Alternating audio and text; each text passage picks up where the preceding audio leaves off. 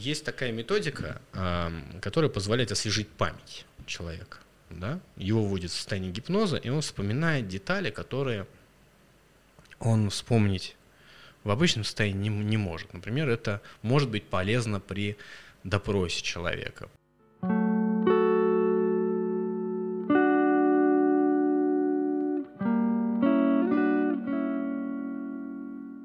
Сегодня в моих гостях Михаил Лидин, профессиональный скептик, блогер, сооснователь премии Гарри Гудини и ненавистник бритья. Бритья. Бритья. Да. Какой тебе, как тебе каламбур? Почему ненавистник бритья? Я все время бреюсь. Ну, бритва. А, да. Тонкий да. каламбур. Тонкий, да, очень тонкий. А, кто не знает, Михаил Лидин профессионально разоблачает всякую чушь, такую банальную, как экстрасенсы, и более такую глобальную, как ванги, мессинги, и всякое остальное. Очень рекомендую ознакомиться. И из уважения к сегодняшнему спикеру, я думаю, мы сегодня не будем говорить про битву экстрасенсов вообще. Меня часто, постоянно меня спрашивают, просят какие-то интервью, комментарии про экстрасенсов. Честно говоря, устаешь от одной и той же темы. Но, с другой стороны, конечно, положение обязывает, потому что у меня вот на канале, например, самые, десятка самых популярных видео – это про экстрасенсов, про битву экстрасенсов. Вот так, так сложилось. Видимо, это вот мое бремя, мой крест, и приходится все время вот отвечать. Но если мы сегодня не будем говорить то об экстрасенсах, то есть да, действительно много других замечательных тем. Да, самое главное, у меня есть э, любимая игра, в которой я разгоняю мысли. И есть одна мысль, которую я разгонял, кстати, вот как раз с Андреем, и мы разгоняли такую вещь. Давай гипотетически представим, что если бы в мире мог существовать супергерой – ну, со суперспособностями, настоящими, да, мы пришли к выводу в долгих дебатах, что это бесполезно и не будет работать. Ну, не к тому, что это невозможно, нет, я к тому, что, смотри, вот предположим, что ты умеешь летать по-настоящему, не вот так над земли на 5 сантиметров, а как Супермен, прям дюх, полетел, да? Это же бессмысленно. На работу не слетаешь, везде камера, тебя сразу спалят. Андрей как-то сказал, я буду больше путешествовать. Ага. Мушки в лицо, Тебе надо лететь высоко, с телефоном вот так, чтобы понимать, где ты летишь, в каких-то очках. В другую страну не полетишь, потому что до Америки сколько лететь на самолете? Ну, там, много часов, да? А ты летишь там со скоростью чуть меньше, чем самолет. Ты там сколько суток проведешь над океаном, попадешь в шторм еще и захлебнешься там, знаешь, это во время какого-нибудь тайфуна. Ведь это бессмысленно. Потом я начал думать, а вдруг это можно монетизировать? Думаю такой, смотри, я умею летать. Прихожу к тебе на премию Гарри Гудини и взлетаю. Вы мне даете лям. Дальше я хожу по Малаховым, по «Пусть говорят» и так далее. Мне что-то за это платят. И в какой-то момент люди такие, ну мы поняли, он летает, спасибо. На этом как бы моя история заканчивается. То есть э, это бессмысленно, невидимость вообще чушь. Ты из банка даже ничего не утащишь, с учетом, то все, ну, цифровое. И я такой, типа, даже если бы они были нужны, они бы даже не говорили, что они имеют суперспособности, потому что это ни к чему не ведет.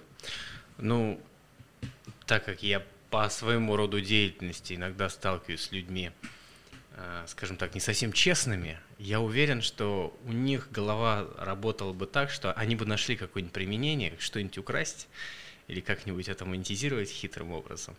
Ну, насчет летать, ну, если Супермен, как Супермен летал, Нет. он там вообще чуть ли не со скоростью света Не, а мы берем так, что он умеет летать, но ты не можешь нарушать правила, ну, э, скорость света тебя расплющит. То есть ты летаешь, ну, там, 60 км в час. Получается, вот так, конечно, в лицо плющит в воздух, но пережить-то можно 60. Ну, вообще, сама по себе левитация, это тоже нарушение каких-то правил явных. Не, а, нет, так окей. Так а что с ней делать-то? Ну, левитируешь ты, ну, летаешь ты со скоростью 60 км в час. А дальше-то что? Ну, можно, например, себя отдать науке, изучению. Например, ученым, чтобы они тебя изучали и узнавали, как это работает, почему это так. И что-нибудь, какие-нибудь интересные, классные штуки на этой основе, на основе открытий делали. А вдруг это типа невозможно воссоздать? Я наоборот думал, что, знаешь, что опасно вскрываться? Вот ты вскрылся, пару миллионов получил за всякие ток-шоу, да, а потом военные тебя шлепнули. Ну, ты летаешь, типа, ты довольно опасный там, или ты невидимый, знаешь, ну, типа, тебя завербуют или убьют. Ну, потому что, типа... Ну, я думаю, никому выгоднее было бы это все-таки использовать действительно как технологию, про проверить это э, всякими научными методами и узнать какой-то секрет. Ну, потому что не может быть, что это просто, просто вот какая-то магия. Ну, даже если магия существует, она должна подчиняться какой-то, каким-то законам, какой-то логике, какой-то вот проверяемой, э, проверяемой какой-то методике. Поэтому это, в принципе, можно было бы исследовать, и это было бы очень интересно. Вот если бы у нас э, на премии появился бы какой-нибудь уникум, не обязательно левитация, что-нибудь еще, э, я уверен, что это был бы, наверное, прорыв вообще какого-то мирового масштаба, наверное, даже который затмил бы, я не знаю, там, покорение Марса э, или открытие каких-нибудь э, чудесных лекарств, да, потому что само по себе это было бы настолько экстраординарно и интересно, что многие ученые бы, наверное, на это жизнь положили, чтобы узнать, разгадать секрет, узнать, как это работает. Ну, если это, конечно, не фокус какой-то. Не, вот смотри, а вот а давай представим ситуацию, что человек случайно, ну, тут я проснулся, я умею летать, я не знаю, как это получилось, да, я прихожу, говорю, исследуйте, и вот вдоль, поперек, и ничего не ясно. Как думаешь, изменится ли мировая религия, если появился человек, умеющий летать? Ну, безусловно, это бы оказалось серьезное влияние вообще на мировую культуру и на какие-то вот возможно, даже религиозный. Возможно, появился бы какой-нибудь культ летающего не макаронного монстра. Я люблю макароны. летающего Валентина. Я не знаю, но есть же, например, культ э, пророка Славика, да, культ левитирующего а если я честно и не буду потом всем говорить, что я там божье создание, а люди все равно, думаешь, будут вокруг Ну, наверняка нашлись бы. Есть довольно много всяческих произведений на тему того, как появляется или какая-то э, возможность связаться с какими-то сверхсуществами или сами сверхсущества, и они э, обрастают вокруг себя какими-то последователями, почитателями, которые считают их действительно каким-то там, ну, чем-то сверхъестественным, чем-то, возможно, божественным. Такого, много такой вот литературы есть и всяких произведений. И я думаю, что, в принципе, человечество работало бы примерно, ну, часть, по крайней мере, человечества работал примерно по такому шаблону. А если бы я тебе сейчас предложил, если, когда ты выйдешь из этой двери, ты получишь одну сверхспособность на всю жизнь. Так, на вскидку, что бы взял? Но обязан взять. А, ну, контролируемую, надеюсь. Ну да, мы не будем брать, знаешь, а я не Джафар. Спонтанные. Я не Джафар, ты не воспламенишься и не умрешь тут же, знаешь. Ну, не знаю, надо подумать, конечно. Но вообще левитация сама по себе тоже интересная штука. Ну, говоришь, мошки в глаза, ну, можно какую-нибудь защиту себе. Так ладно, нет, стой. Шлем обтекаемый какой-то. Так, а что ты будешь с этим делать? Ну, летаешь и летаешь. Тут тоже офигенно. Чувство полета, это такая свобода вообще, передвижение. Ну, попадешь ты на камеру, ну и что? А тебе сразу... Я же не голый летать буду. Ну, Хотя, если подумать... Другие тебе начнут правила делать, государство вводить правила полетов. Ты как дрон будешь, знаешь, типа запрещено летать в центре Москвы. Ну, пока, пока это введут, пока вся эта волокита пройдет, думаю, будет возможность налетаться. Я всегда думал, что я бы взял себе телекинез. Угу.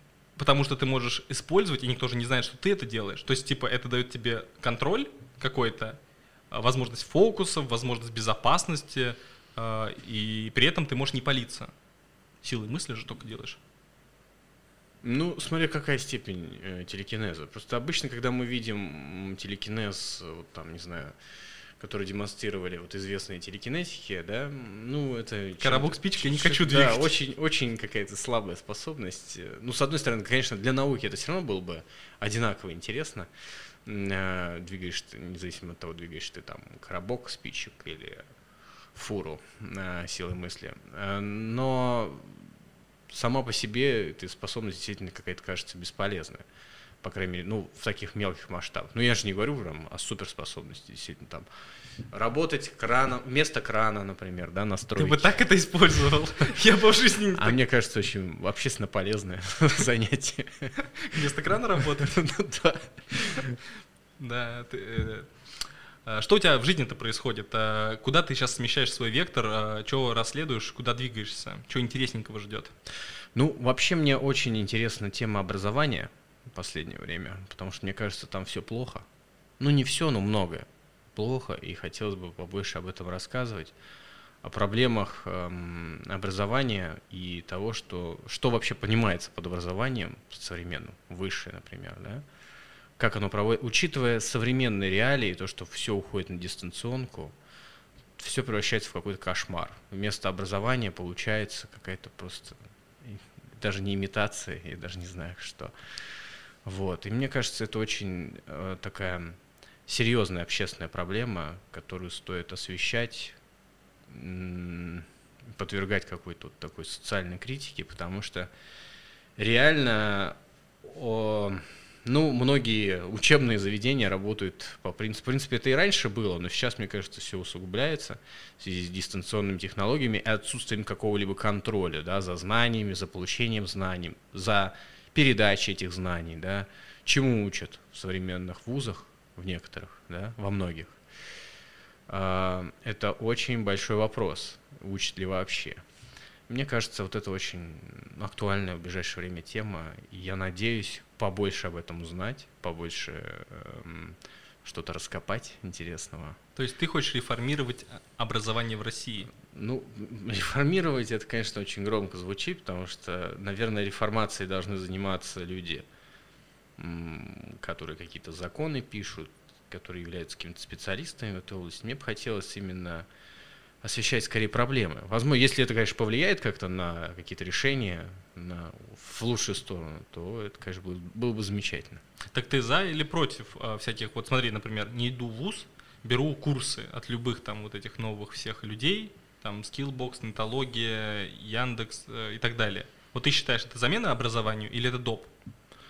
Ну, смотря в чем. Бывают сейчас такие отрасли, где сложно понять вообще там только формируемое, да, в том же IT много чего есть, где, как мне кажется, вполне может быть, и такой не классический вариант тоже в образовании вполне может существовать.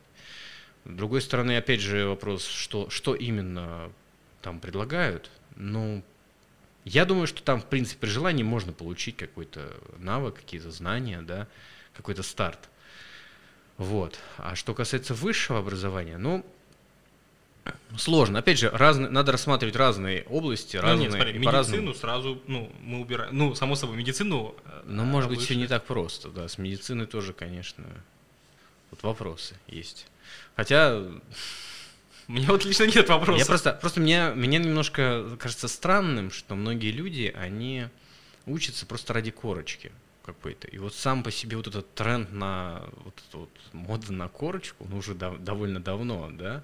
Многие родители, многих студентов, я часто это знаю, слышу такое от молодых людей, они говорят, что я учусь только ради того, чтобы вот мама порадовалась там, что вот у меня есть высшее образование. Как будто это вот прям вот реально тебя есть корочка и все. Теперь ты, значит, человек, а то, что там, а, грубо говоря, ты все экзамены сдал, закрыл кто-то за тебя, это уже никого не волнует. Вот мне кажется, что сама идея образования из-за этого страдает. А, сам институт а, образования вот в России, высшего, в частности, да, образования, особенно высшего, он вообще превращается в какой-то фарс благодаря этому. Мне кажется, вот здесь надо какие-то какие серьезные изменения. Ну, как по мне, высшее образование, э, по сути, можно не менять, потому что если ты пришел просто отсидеть, ты отсидишься, даже если там будет супер крутой по-другому выстроен план. А Нет. если ты хочешь изучать, то Нет, ты можешь ты сам не, изучать. Ты не отсидишь. Типа тебя отчислят, ты к этому идешь? Да, тебя должны отчислять.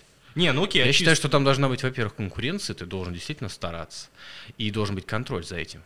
Контроль, собственно, со стороны самого учебного заведения – там, оно, учебное заведение должно быть заинтересовано не в том, чтобы ты просто деньги платил, а в том, чтобы ты а, действительно что-то получал, какие-то знания, а, возможно, чтобы тебя можно было там как-то использовать в дальнейшем, там, вот направлять и так далее. Но этого не происходит, и получается, что человек просто платит, а, его тянут, тянут, тянут, тянут, и, и что это такое вообще? Ну, оно ничем не вредит же. Ну, они, ну, смотри, мы... Оно вредит. Медика, медики, медиков же а, не выпускают, но вот вышли у нас там тысячи экономистов, юристов, бухгалтеров, а, международных отношенщиков. Ну, вышли, а потом пошли работать не по специальности. По сути, ну, социум наш не расплакался. Ну, а зачем это? Просто для чего это нужно? Нет, это, я не, нет, я не это, знаю, зачем это Это плодит только как раз-таки усиливает вот эту ситуацию, что образование не важно, важно, главное, деньги заплатить. И это превращает вот э, всю систему образования вообще, ну, собственно, подрывает, как мне кажется, в данном случае. Я считаю, что образование это вообще престижная штука, которую нужно осваивать, которой люди должны заниматься серьезно, да, а не просто там где-то отсиживать или вообще не ходить, а платить за какие-то эти. Ну, хотя бы даже в обществе, потому что статус всех этих, вот у меня там высшее юридическое образование, ну и что, да? Или там высшее экономическое. Что прям, ну, высшее образование, вся фигня. Но это же не ставит меня на одну полку с человеком, который действительно там а, серьезно к этому относится серьезно этим занимается и каким-то образом в дальнейшем связывает с этим свою жизнь. Не бывает, конечно, ситуации, когда человеку разонравится что-то, он получает там другое образование и так далее. Ну, не знаю, мне кажется, это очень удручающая ситуация, потому что э, э, сам по себе контроль за образованием тогда тоже превращается контроль даже не самим образованием, а контроль за теми институтами, которые дают это образование, он тоже э, становится какой-то ну, каким-то абсолютно бессмысленным, да. То есть, если каждый там делает, что хочет, ну, что это? Это хаос, ну, это какая-то имитация деятельности. А, ну, это как, я не знаю, там. Ну, можно тогда какие-нибудь, не знаю, почему тогда не давать какие-нибудь, создадим институт астрологии, если не важно, кого мы выпускаем, с чем, с какими знаниями. Ну, Почему нет? У нас есть регламент, у нас есть список профессий, астрологов там нет. Поэтому мы так выпускаем именно этих людей. На самом деле просто проблема образования, ну, высшего, например, да, она же настолько многосоставная, что одно тянет за другим. Мне кажется, если бы преподы получали по 500 тысяч рублей в месяц, им бы не нужно было брать эти 5-10 тысяч за зачеты, люди бы отсеивались. Ну, например, первый шаг, да. Если бы у нас институты были все частные и спонсировались бы там, не знаю, какой-нибудь Гарвард, да, там бы там тоже бы э, люди больше старались. Все проистекает из того, что поменять только методички не поможет. Конечно. Нужно прям это как бы на выжженной земле заново все возводить. Ну, опять же, тут нужен или хороший контроль, или какой-то вот мотивация для там, ну, для, Гар... для Гарварда, наверное, э, ему интересно э, давать людям действительно какое-то образование. Ну, во-первых, это престиж, во-вторых, э, там какие-то, возможно, есть программы, проекты, в которых потом участвуют эти люди, и от этого все только выигрывают. А здесь, э, по сути, никто не выигрывает, кроме, э, собственно, самой конторки, которая печатает диплом за вот эти деньги. По сути, это просто купленный диплом. По ну, части, да, да. С, да, там у тебя, ты будешь числиться где-то в каких-то реестрах, что ты там получил такой-то диплом и так далее. Но по сути это же просто... Ну, давайте просто не будем э, рассказывать, что это какое-то высшее образование. Это просто покупка диплома. Ну ладно, есть... тогда давай так. Я а, за честность. У тебя высшее юридическое образование. Ты не работаешь юристом? Нет. У меня много, а, что, на самом деле, а ну, ты пошел я так? много чем в жизни пробовал заниматься разными вещами. И, ну, одной вещи позанимался, ну, вот не пошло. Стал другое осваивать. Как бы я, я не претендую на тогда лавры воз... какого-то. Вот, тогда, возможно, оно вообще просто высшее образование в принципе как институт не очень нужно. Ну почему? Кому-то это нужно. Я знаю, у меня много знакомых, которые действительно получили юридическое образование, действительно старались и работают, mm. и им это подходит. Почему бы и нет? Ну, к примеру, да, или там взять ту же медицину. Я не говорю о том, что обязательно каждый человек должен быть тем, на кого он там выучился, да. Я просто говорю, что это должно быть все-таки этот процесс должен быть каким-то а, четким, хорошо выстроенным, хорошо контролируемым и а, дающим те знания, которые, на которые вообще он должен прийти. То есть он должен образовывать действительно, а не просто выдавать бумажку. А знаешь, я только что придумал, как это можно сделать без э, искоренения полностью. Надо, чтобы в ВУЗ принимали с 25. Закончил школу, ищешь себя ну, и идешь на высшее образование. Ну, сложно сказать, что это прям решил бы какие-то проблемы. Вот сейчас бы, если бы я пошел в ВУЗ, я бы и выбрал что-то такое, знаешь, уже что прям хочется, и учился бы прям. А когда я же бросил ВУЗ и не закончил, а. и мне было неинтересно, я тратил время я пошел зарабатывать деньги, какие-то работы, искал себя, да. Uh-huh. А, а вот если бы мне сказали до 25 делай, что хочешь, а потом иди в ВУЗ, вот тут я думаю, я бы прям и выбрал хорошо, и учился бы. Уже есть жизненный опыт, какие-то деньги там, пожил для себя, повидал мир. Ну, кто-то считает, что в армию надо сходить сейчас. Не знаю. Ну, Я не ходил. Тут, думаю, конечно, индивидуально. Сейчас никому, никто тебе не запрещает, по идее, в 25 лет пойти в ВУЗ. Не сразу, а Может, там, 25. эти- я думал, там ЕГЭ, ну, Никаких препятствий для этого нет. Да, ты будешь сдавать, наверное, как все, но тем не менее, м, ты же можешь учиться, ничего, ничего тебе не мешает. Нет никаких ограничений, по большому счету. Если у тебя просто не было ЕГЭ, например, как у меня в мое время, да, а, то там просто ты что-то сдаешь, и все. м. Как-то Блин, так. надо подумать, может, я получу высшее образование когда-нибудь. Ну, слушай, ну, многие учатся на том же, на той же заочке, например, да. Это, конечно, не. Ну вот заочка же, это же тоже, по сути, что это такое? Ну, э, понимаешь, э, когда-то считалось, да, заочка очень, это чуть ли не там самое какое-то дно, но потом появилась дистанционка. Ковид опять И мы поняли, что уничтожил. снизу постучали. А она дистанционка появилась до ковида, но сейчас она, конечно, сейчас она э, распространяется еще сильнее. Да, и по сути все. Мы живем в новых реалиях. В новых реалиях, где, по сути, за тебя может любой другой сдать экзамен, где ты можешь пользоваться Гуглом, Да. где ты можешь... В общем, все это... Из этого те- теряется смысл образования, все это очень превращается в какую-то профанацию. Да, то есть в итоге мы дойдем до какого-то кризиса. Я не против значит. вообще дистанционки, я просто за то, чтобы все-таки был какой-то контроль нормальный. Ну а как ты на дистанционке проконтролируешь? Я вот сижу за партой, меня снимает вебка, а вот здесь сидит мой друг, прям, знаешь, у колени и читает мне. Но я так прям вот сильно не углублялся. Конечно, при желании, ну вот, например, я часто устраивал проверки экстрасенсом, и мы часто устраиваем там такие просто ходы, чтобы, все, чтобы у них вообще никаких ходов не было, чтобы как-то где-то подглядеть, спросить у кого-то и так далее.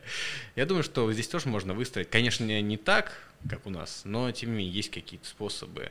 Ну, вот, например, я слышал, мне один э, преподаватель в школе рассказывал, школьный преподаватель. Кстати, в школе контроль прям, насколько я понимаю, нормальный.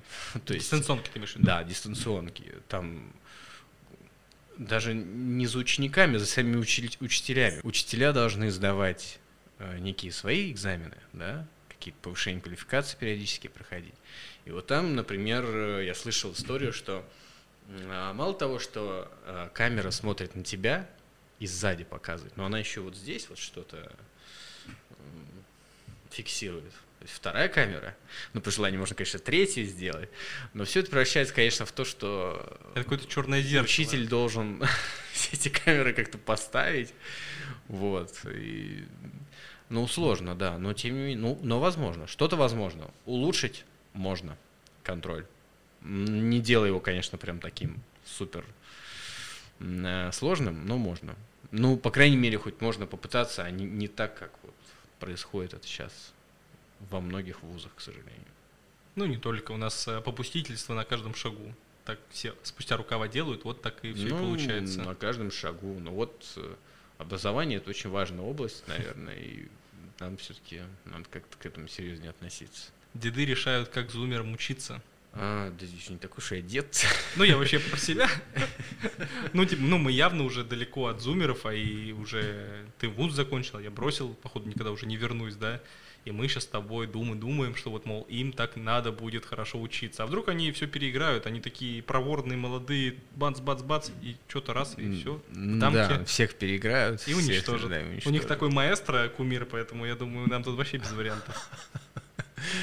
Ты, кстати, про Если Панасенкова это- не делал Если это роликов? их маэстро, то да, у меня, конечно, печальные мысли по этому поводу. Нет, нет, но хотя я с его творчеством э, Ну, сталкивался. с Ну смотри, я бы с удовольствием посмотрел. Довольно токсичный, на самом деле, персонаж. Ну, э, этот э, образ этот, обязывает.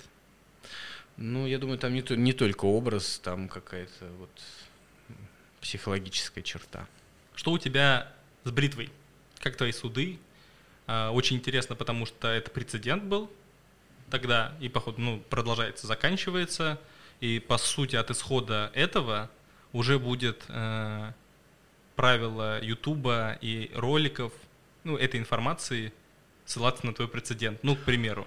Да, на самом деле я с самого начала осознавал всю, так сказать, весь груз ответственности, потому что я понимал, что это, ну, надо сказать, что это, конечно, не первый, наверное, прецедент, когда вообще на на блогеров или на какие-то СМИ подают в суд. Но, тем не менее, в этом случае это был действительно какой-то очень знаковый, знаковое событие, потому что, ну, все более-менее крупные истории, например, с тем же Бэткомедионом, они обычно заканчивались каким-то мировым соглашением. А в моем случае это было невозможно никак. Ну, потому что был, это было с самого начала понятно, потому что это было прям сразу мне персонально поданный иск, очевидно, чтобы, ну, там, возможно, даже какая-то личная, личный какой-то мотив был, вероятно, я не исключаю. И даже не было никакой попытки связаться, договориться, ну, не знаю, ну, как это бывает? Бывает, что досудебные какие-то происходят эм, договоренности, попытки договориться, даже во время суда бывает.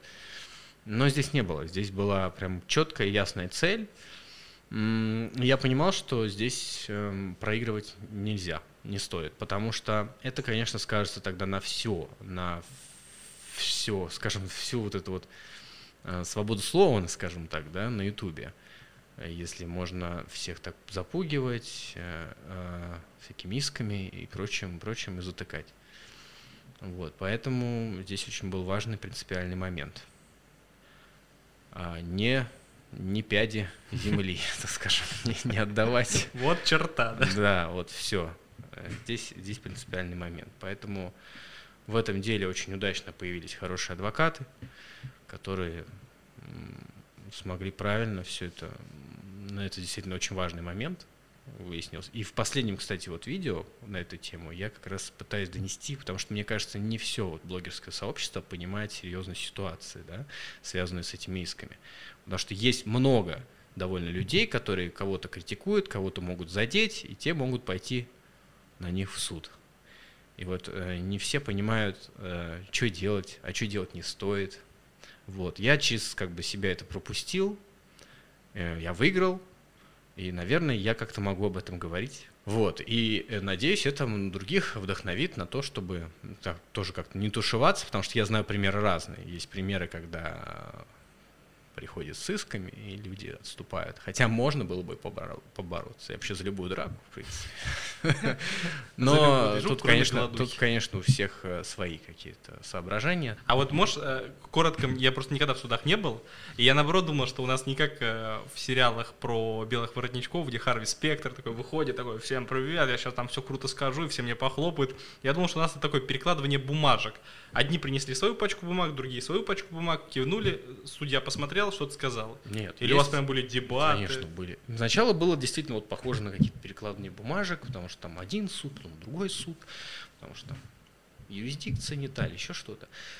Но потом в какой-то момент я понял, что прям началась такая борьба, и прям увидел даже профессионалов в деле, и мне на самом деле это так впечатлило, я понял, что есть профессионалы, и они действительно очень, ну, это удивительно наблюдать вот их работу.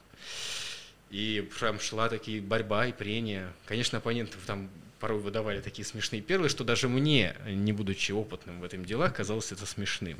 Есть там один такой адвокат, который, собственно, является, можно сказать, заводилой всей этой истории, потому что он является председателем этой коллегии. Там была и попытка вырвать у меня телефон из рук, прям а, это было в коридоре суда, и какие-то угрозы, и вообще многое в поведении этого человека, конечно, вызывает недоумение и даже какое-то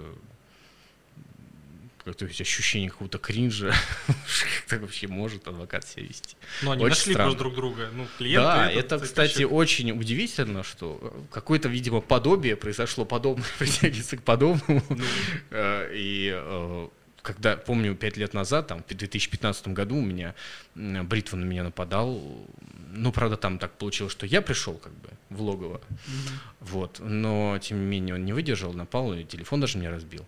И тут вот такой же адвокат, который пытается вырвать телефон, что-то У них просто угрожать. бзик на твой телефон. Очень странно, да, да. Ну, в этот раз с телефоном вроде все в порядке. Так смотри, вот ты выиграл Но суд. эта Собираешь... история, я думаю, еще не закончилась. Вот, так я говорю, а ты пойдешь это, э, как это говорится, надсмехаться над врагами, подать в суд за потраченное моральное время? Ну, такой нет формулировки, чтобы можно было за это подать. Но можно подать, например, на возмещение судебных расходов. Да, кстати, да. у тебя адвокаты что... пришли э, за респект или ты из своего кармана? Ну, адвокаты, как бы, они за респект, им респект, кстати, за это. Издержки все равно убытки я так или иначе понес определенные, потому что суд это такое дело, это мало того, что адвокаты ну, нужно оплачивать, так еще и всякие там экспертизы, нотариу, нотариальные заверения и ну, а, вызов свидетелей, все тоже за твой счет, естественно. Mm-hmm. То есть у меня вот там свидетель полетал из Сочи, например. Я, естественно, оплачивал ему там проезд. Mm-hmm. Вот. Поэтому, да, эта история такая с, м, достаточно затратная, но что-то можно возместить, если ты выиграл. Хочешь, пойдешь? Пойду, конечно. Вот у меня, знаешь, такая мысль появилась. Я тут на каждый, так как приходят эксперты, а я не эксперт ни в чем, а, я всегда хочу, чтобы кто-то проверил мои в чем-то знания. И Панчин меня сразу размотал, доктор Утин меня сразу размотал, а, Артем из генотека меня сразу размотал. Вот мне интересно, сможешь ли ты мне выдать какую-то информацию, сказать, миф это или не миф? А я попробую сказать. Просто, может быть, хоть здесь у меня хватит компетенции не быть э, лопоухим этим э, доверчивым человеком. Мне кажется, многие люди, даже образованные, порой считают, что, например, есть какие-то способы хитрые отличить правду от лжи. От лжи. Вот врет человек или, э, или нет. Например, по выражению его лица, по мимике, по жестам, чушь. по позам. Я вот. считаю, что вот чушь. Я знаю, что многие образованные люди считают, что это возможно. Ну, насмотрелись поп-культуры и все. Профайлеры, сейчас это очень так, это да, сериалы вот, крутые. Тем не менее, кстати, это, этим тоже многие занимаются и промышляют, и вот хотелось бы тоже в это немножко э, осиное гнездо залезть. И немножко. У меня было видео про детекцию лжи, про полиграф, тем не менее. Однако, правда, тема пока развития не получила, но я бы хотел. А, потому что эти услуги сейчас очень популярны, и они используются в всяких госструктурах очень активно, и даже в некоторых коммерческих компаниях. Например, проверка на полиграфе, да? А то, что за этим а, каких-то реальных научных, э, серьезных научных, практических, теоретических данных нет, как бы для многих это почему-то кажется, что, ну, кажется, что что-то есть. А на самом деле нет. Есть какие-то методы там задавания вопросов, которые позволяют определить, там, лжет человек или нет, но вот то, что касается всяких физиологических показателей, э, мимики, жестов и так далее, вот это все, конечно, какая-то, на мой взгляд, э, псевдонаука. Тем ну, не менее, которая, которая используется, внедряется во многих э, случаях. Ну или вот, например, про собак можно еще поговорить. Так. Есть такая история, что, мол, собаки там чуют очень хорошо какие-то вещи, какие-то вещества и так далее. Там террористов помогают определять. Натренированная собака, я считаю, может найти, на Но что ее тренируют. Тут, понимаешь, такой еще вопрос, что тренированная собака всегда сходит с тренированным человеком. А, типа это та проблема, как с конем, который цифры отгадывал? Да. Что думаешь, что дело в человеке, а не в собаке? Ну вот есть такая вот А, а собаки, которые на завалах ищут людей? Ну, э, там, скажем так, они могут что-то слышать и действительно чуять э, правильное, да, возможно, да. Но речь здесь идет немножко не о том. Здесь речь идет о том, что может считывать человек сам. Mm. Как-то даже не, неосознанно. То есть ты читал что-то, что, что собаки Ну, эти, есть такие, в общем, ну, типа, есть на эту тему критика даже. Ну, по крайней мере, я ее читал. Давно это, правда, было. Не знаю, может, конечно, что-то изменилось с тех пор, надо перепроверить. Но это вот так, что-то из каких-то таких даже бытовых убеждений, да, э, которые, тем не менее, при некой специальной проверке, возможно, оказываются не такими уж и очевидными вещами. Да, про собак, кстати, интересно это довольно въелось. Но на самом деле здесь, знаешь, их, э, даже если докажут, что это не так, то это все равно очень полезный инструмент, потому что люди боятся, что собака а, учует. Все держится типа просто на страхе, что она типа чувствует. С одной стороны, да, но это так же, как и с детектором лжи. Вот э, знаешь, многих им пугают, а вот напугался ли им человек или нет, ты точно сказать не можешь. Поэтому если человек все виноват, это... я думаю, трухнет. А если он знает, что это по, твоей, по, твоей, по твоему опыту, сколько людей знают там про все это? Ну, я думаю, те, кто профессиональные мошенники, я думаю, они все прекрасно знают. Да какие профессиональные мошенники? Вон там из пятерочки мармелад украл, тебя охранник говорит, сейчас я ментов вызову с детектором лжи, там уже стоит осинка, трясется вся эта, что все а, узнают. А, тут мы пересекаемся немножко с другой темой, это метод дознания, метод вообще, по сути, это метод палки, да? То есть это такое психологическое давление. Э, но, с другой стороны, понимаешь, здесь есть и обратная эм, сторона, потому что с этим э, детектор, детектором лжи всегда с ним работает человек. Всегда есть некий специалист, скажем так. А у этого специалиста может быть свои какие-то представления, которые накладывают отпечаток на его решение. И вот это уже может влиять на судьбы людей не в лучшую сторону. Да? Ну, например, ну вот, например, гипноз возьмем, да, вот, кстати, проверка тебе. Нет, гипноза я считаю, что не существует, и причем э, даже вот этот медицинский, мне кажется, все это чушь, потому что это все из мультиков. Мне кажется, это, это ну, тупость А что значит из мультиков? Ну, ну вот в мультиках показывают, что там типа ведут, и там во все веришь. Я считаю, что люди не могут быть настолько внушительны, ну, как нет, внушаемо. Я считаю, что это но, не, не Но правда. вот есть такая методика, э, которая позволяет освежить память человека.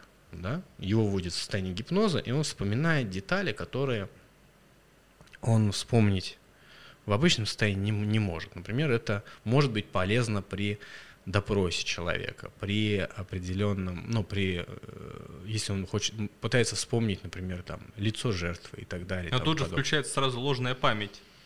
Ты начинаешь вспоминать свои сны, э, тебе следователь там что-то еще кукарекает там про... А там случайно не кудрявый был? Да-да-да-да, вот-вот-вот все дорисовывается кудрявый точно. Ну видишь, тебя, тебя, тебя уже не провести, да. Эти, а, все-таки, все-таки я победил. Ну да, да, здесь, здесь что-то есть, здесь, да, что-то правильно, потому что такая практика в судебная в США даже была, когда людей а, осуждали невиновных потому что некий психотерапевт опросил некую жертву, и она вспомнила, что в детстве этот человек... Был даже вопиющий случай, что дочь обвинила собственного отца в убийстве ее подруги, которое совершено там 20-30 лет назад. Он отсидел несколько лет, а потом, когда с развитием э, ДНК-тестов, э, у него появилось железное алиби. И он вышел из тюрьмы. Ну, вот человек потратил часть жизни, годы жизни на то, что посидел в тюрьме за убийство, которое он, скорее всего, не совершал, а благодаря вот таким методикам. Да, сейчас даже очень часто экранизируют такие, ну, на Netflix истории про вот отсидевших людей, которые потом вышли. Просто это другой какой-то случай вот был, недавно а. на Netflix вышло что-то такое. Чувак там отсидел 50 что ли лет или что-то такое, он потом вышел, а потом его опять в суд в тюрьму посадили, не смотрел? Нет, ну про 50 лет я не знаю, я знаю несколько лет. Вот. Ну, на самом деле, случаев-то много, когда люди сидели э, ни за что, но когда появилось, собственно, когда секвенировали геном, когда проверили, ну, что можно по ДНК проверять многое, когда это внедрили, это все в 80-х начало внедряться, ну, где-то в 90-х уже так окончательно было внедрено, тогда стали перепроверять многие э, решения, многие случаи, где это возможно было, оказалось, что действительно было много ложных обвинений. Но это не только связано с гипнозом, связано с какими-то а, другими случаями. Но вот в случае с а, ложными воспоминаниями, внушенными под гипнозом, а, они есть. Но в этом смысле тогда вот тебе вопрос. Ты не веришь в гипноз, но тем не менее люди считают, что они вспомнили, а им внушили эти воспоминания. Я могу тебе сразу... Э, у меня а они убеждены, что это правда. А я, я знаю, могу тебе даже сказать, э, есть отличный пример. Андрей. Он может мне рассказывать одну и ту же историю, в которой мы были вместе годами. Мы уже долго общаемся с ним, да? И каждый раз в его истории появляется новая деталь, которой точно не было. Но он просто у пены у рта скажет, что точно так и было. То есть его историю я слышал какую-то, одну из, тысячу раз. Это uh-huh. тысячу разных историй с мелкими деталями. Так он же точно верит, что это правда. Ну, так получилось, что подтерлось, он добил этот блок, что это была не эта бутылка воды, а другая. Ну, как я его переубедю? Ну, один из э, виднейших специалистов в области ложной памяти как-то высказала, это она, Элизабет Лофтус высказала идею, что ваша память похожа на э, страничку Википедии. Вы можете там что-то подправить, бывает, да, даже незаметно сами для себя. Но дело в том, что в этом может вмешаться и кто-то другой. И мы часто взаимодействуем с людьми, э, которые тоже могут в это вмешиваться. А вот что касается гипноза, да, э, все-таки люди порой, если серьезно относятся к этой процедуре и считают, что действительно они там находятся в каком-то трансе и так далее, они могут быть подвержены вот этому внушению ложных воспоминаний гораздо даже сильнее, наверное, чем обычные люди, которые просто потерянно там а взаимодействие с другими людьми. Все-таки гипноз это такая немножко я не хочу сказать, что это какое-то особенное прям состояние сознания, да, или транс действительно существует. Я думаю, что это ну, все-таки такая, скажем так, социальное, социальное взаимодействие, которое накладывает определенные вот такие особенности, да, особенности восприятия у человека возникают. Когда он даже сам для себя, не осознавая, сам сделав что-то, вспомнив что-то или совершив действие, считал, считал, что он сделал это неосознанно. Хотя на самом деле он при этом находился в, добр... в сознании, э, никакого сна там у него не было. Вот. А, причем даже, внушу, даже есть, можно с помощью гипноза внушить человеку, что он что-то забыл. Хотя на самом деле он это не забывает.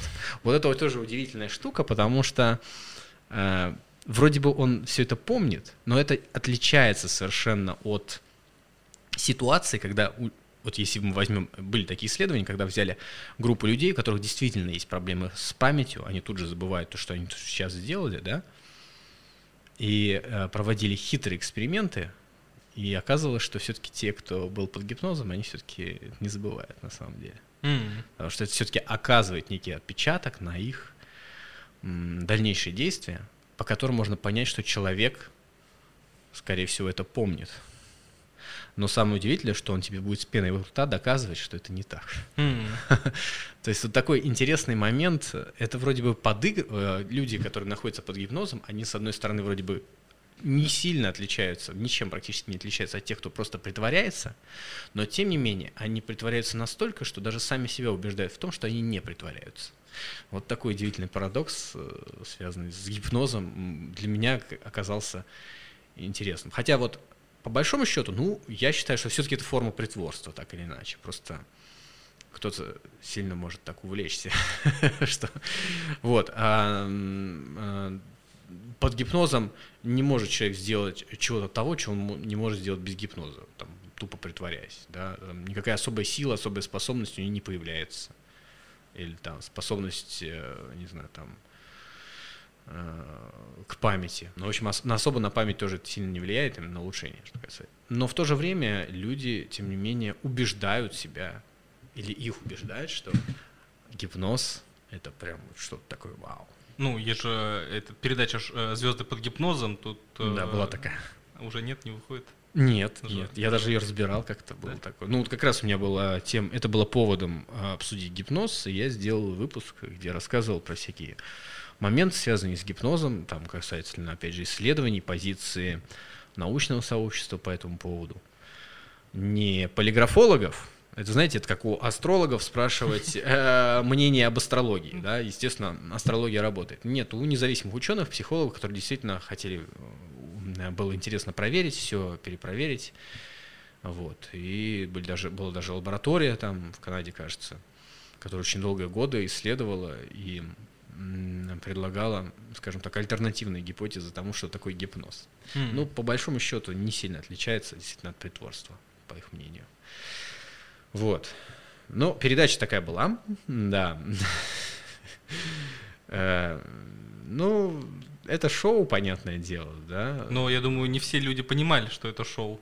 Но я да, нет, я даже уверен, что там были люди, которые там участвовали, какие-то звезды вот эти вот, э, которые действительно думали, что они находятся в каком-то там. Но по большому счету это было такое саморазвлечение и игра на публику, конечно же. Ну, но, думаю, но скорее всего, даже если они не лукавят, они все равно никогда в этом не признаются, во-первых. Конечно, даже это если стыдно будет. Э, стыдно, ну потому что действительно э, какой-то степени вообще гипнотизер и вот эта вся ситуация, которая вокруг э, этого разворачивается, это, это же целое, на самом деле, социальное взаимодействие, потому что ты находишься на публике, но в то же время тебе можно дурачиться, а потом можно оправдаться, что э, я был под гипнозом. Да. А, а чем мне подурачиться-то, правда? Ну, конечно, есть те, кто сознательно дурачится, а есть те, кто э, вроде сознательно дурачится, но при этом убеждают себя, что они несознательно это делают. Так интересней. Так интересней, потому что так-то и перед самим собой как бы чист. Совесть не страдает. Что скажешь про... Мне вот, кстати, даже интересно. Я вот специально вообще всегда избегал этих тем. но Каждый подкаст в это все равно упирается, а тут я сам это вспомню. Ты, кстати, вакцинировался? Нет? О, идеально, хорошо, что я задал А Я, вопрос. я не успел еще. Я просто... Год прошел уже. Или ты болел? Я болел. У меня был диагностирован коронавирус, я болел, и это, поверьте, лучше вакцинироваться. Никому это... Ну, тогда еще не было, кстати, вакцины. Э, никому не пожелаю это пережить. Вот. Поэтому я сейчас немножко разгребусь с делами. Но я, знаете, у меня, знаешь, у меня так, э, типа, надо, надо, надо, но потом что случается, и все это откладывается, откладывается, откладывается. Ну, вот сейчас съезжу в отпуск, А не боишься ехать в отпуск, кстати, без э, вакцины? Ну, а все равно не успею уже. Ну, сделаю одну вакцину, а вторую еще не успею. М. Ну, вот надо, конечно, да. Просто видишь, как Вроде бы получается. казалось бы. да, Да, я всячески человек, это который- пропагандирую, но в то же время сам вот нифига вот не... не- Вот у меня с женой была ситуация, она очень сильно боялась, когда ставила, долго мы шли к этому пути, я привился там, как только было можно, сразу первым. У меня мама даже поставила уже. Это, это, мама это, это круто. Уже там за 65 и поставила. Это, это похвально, мы одобряем такое. Так вот, она пришла ставить вакцину, и она очень сильно боялась, и решила спросить врача, и она задала вопрос, на который ожидала получить определенный ответ, потому что, ну, это же логично. Ты спрашиваешь врача вопрос, подразумевая его ответ. И тебе становится спокойно. И она спрашивает врача, а вы привились? И врач отвечает, нет. Я типа пока не уверена. И мы обсуждали это с доктором Мутиным здесь, он сказал, что это вообще, ну, типа, это позорище, типа, что врач, если даже не привился, лучше бы сказал, что я да, ну, типа, зачем вгонять в депрессию. А вот получается так, что а вот ты там один из самых главных разоблачителей, например, вот, ну, ну, мы сейчас с тобой разобрались, дела там нет, да, а кто-то скажет, вот, он не привился, значит, это все этот, чипирование. Я обязательно вот сейчас беру на себя обязательство, что через 10 дней, максимум 2 недели.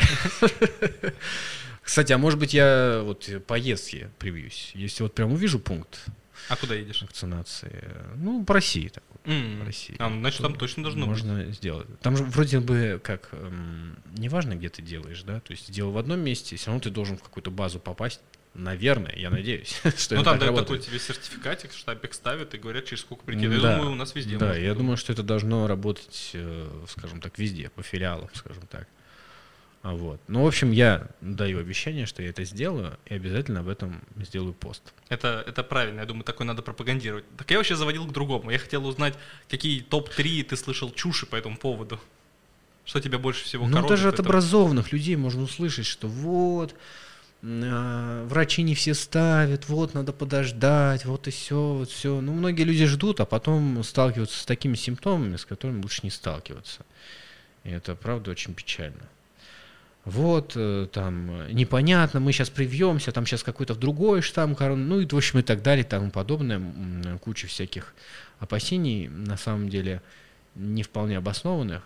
Э, В любом случае, даже если в какой-то степени эти опасения были бы обоснованы, в любом случае переболеть коронавирусом гораздо хуже, чем предполагаемые побочные эффекты от вакцин или предполагаемая неэффективность. Да? То есть ты в любом случае рискуешь меньше, гораздо меньше, чем... э, Ну, это как бы задача про два стула, вот, но с, очевидным, с очевидными рисками э, э, и риски при коронавирусе, они гораздо выше, как и при любой болезни, от которой делают вакци- вакцины.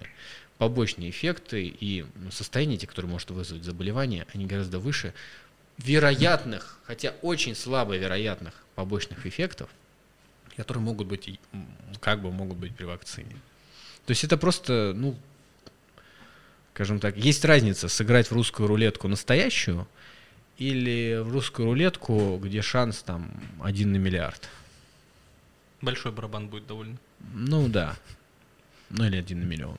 Кстати, а ты от И- гриппа прививаешься? Когда нет выхода сыграть в одно или в другое, лучше сыграть так, где вероятность все-таки ниже. Как в фильме «21», надо отбросить все эмоции и играть э, математически в эту игру. Да, именно так. Ты от гриппа хоть раз прививался? Да, я постоянно прививаюсь от гриппа. О, это, это большое уважение. Как раз хотел вывести к тому, что, знаешь, многие люди, возможно, знаешь, есть там антипрививочники, есть те, кто сомневаются, есть те, кто прививаются. А, и я думал, что, коль ты там забыл про ковидную прививку, подумал, что ты, например, а, зарываешься в работе, не успеваешь там ставить от гриппа. Нет, вот, кстати, от гриппа я сделал, а, вот я переболел коронавирусом, какое-то время переждал и сделал сразу. А. Тогда еще не было, кстати, если бы тогда еще не было вот этой uh-huh. вакцины, да, ну вот, ну надо поставить. Просто тоже. подумал, что многие люди, возможно, и, ну из злого умысла просто не думают о таких вещах, ну, как тут еще, от гриппа. Тут знаешь. еще, знаешь, такая еще вещь сыграла, что я вроде переболел и, наверное, у меня какой-то иммунитет есть, хотя по большому счету, конечно, стоило бы проверить. А, ты не сдавал, ты не знаешь, сколько у тебя антител? Я не знаю. Mm-hmm. Но я думаю, что в любом случае э, все, все данные говорят о том, что уровень антител он не постоянно, он падает, поэтому все равно надо прививаться, даже если ты переболел там через какое-то время. Да, вроде говорят полгода. Ну, вот полгода уже точно прошло. Так что... То, что можно, наверное, даже не проверять. В любом случае, я думаю, сильного вреда от этого не будет. Множество прям я слышу всякие постоянные истории от тревожных людей. Это тревожные люди часто это распространяют. Вот что вот там кто-то знакомый сказал, что у него там сделал прививку и там через неделю умер от пневмонии. Ну, Мои что это связано или еще от чего-то там. Ну, связь с прививкой. Конечно, тем более эта информация передана там через третий, пятый чьи-то уста. Она могла там как-то модифицироваться, изменяться. Я постоянно слышу множество всяких историй не только с прививками, которые очень странно звучат. И я понимаю, как это работает, да, что при передаче там, через кого-то это все может искажаться. Ну и плюс э, то, что это связано там с прививкой, опять же, никаких пруфов нет. Ну это типа аргументы из разряда «у меня брат этот умер там». Что ты сделал что от этого? Ну, то я говорю, вот мне кажется, что вообще 99% всех людских заблуждений кроется в двух проблемах. Первое – это а, недостоверный источник, это даже ты можешь быть, ну, сам для себя. И второе, угу. это непонимание, что причина не всегда следствие. И ну, довольно часто не причина, следствие. И даже вот в этом офисе мы а, разгоняли по поводу вакцинации, я услышал тезис о том, что, мол, я привьюсь, и все равно же есть шанс, что я заболею. Ведь они же говорят, что вакцина не 100% защищает. И я такой думаю, господи, ты когда это произносишь, тебе не кажется, что это бредово? Ты говоришь, э, что есть шанс, что я заболею после прививки. Так без прививки у тебя шансов даже больше, и типа, мол, а что ты типа теряешь? Это знаешь, вот эта модель делать, не делать. Так, ну, она довольно простая. Интересный недавно анекдот прочитал на эту тему. Про идут, значит, антивакцинатор и сторонник прививок. К мосту. К мосту. А там да. Река с аллигаторами. Да, наверняка кто-то до меня уже это рассказывал. Не Панчин или Утин. Я просто жене это вчера рассказывал. Да, ну, в общем, или в интернете прочитали, да. А там, значит, крокодилы, и если, значит, э, а, антивакцинатор говорит, что я лучше вплавь, потому что... Не, давай, ты расскажи полностью. Он, ну, типа, говорит, что с инженером подходит к мосту, да, и говорит, да, какой да. шанс, что мост какой упадет? шанс, что мост упадет? Ну, там 0. 99 0, и 70 что не упадет. Тогда и лучше вплавь. да. Ну, в общем, это, да, вот этот анекдот как раз про историю с прививками, с вот этой вот вилкой. Да, мы будем э, желать всем людям, которые услышат это, принять правильное решение, потому что уже достало. Ну, коронавирус, я имею в виду. Ну, сейчас такая ситуация, сейчас вот опять идет волна по поводу недовольств по поводу того, что вроде как вводится принудительно для Что ты по этому большого. поводу думаешь? Мне кажется, что особо выбора нет потому что по-другому не получается. Я вчера тоже поднимал этот вопрос. У нас тут дилемма получается, да, что, ну, изначально-то говорили, в принципе, я считаю, что это, ну, правильно, давать людям выбор. Но людям дали выбор, им и они им не воспользовались. Да, потому что все эти пункты... Вот даже я не сходил. Все, меня пора, значит, под ручки и вести на вакцинацию. Да? Принудительно, потому что, ну, вот я такой вот безалаберный, хотя надо было. Надо вот. было. Я и пример чему... должен подавать. И к чему это нас привело? 5% вакцинировалось. Да. У нас снова там 15 тысяч.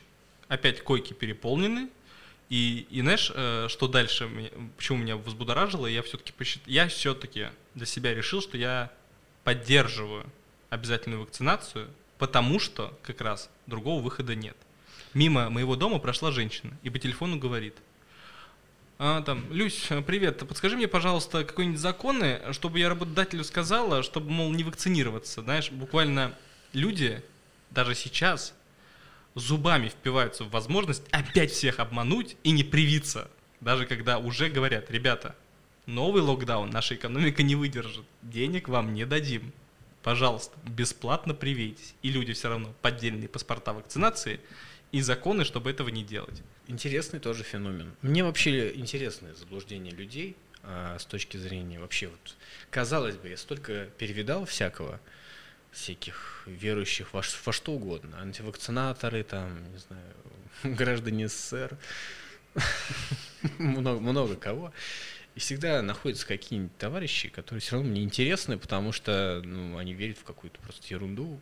Все равно находятся те, кто умудряется меня удивить. Удивить своим поведением, своей логикой, своим эм, порой действительно неразумным поведением. Вот. Э, я думаю, что людям нельзя давать возможность вредить себе и окружающим. Поэтому, да, другого выхода, видимо, нет. Будем надеяться, что он поможет. Кто поможет? Ну, обязательно вакцинация, а, что... Он поможет. Да поможет нам. Кто-то там да поможет. Спасибо, что пришел.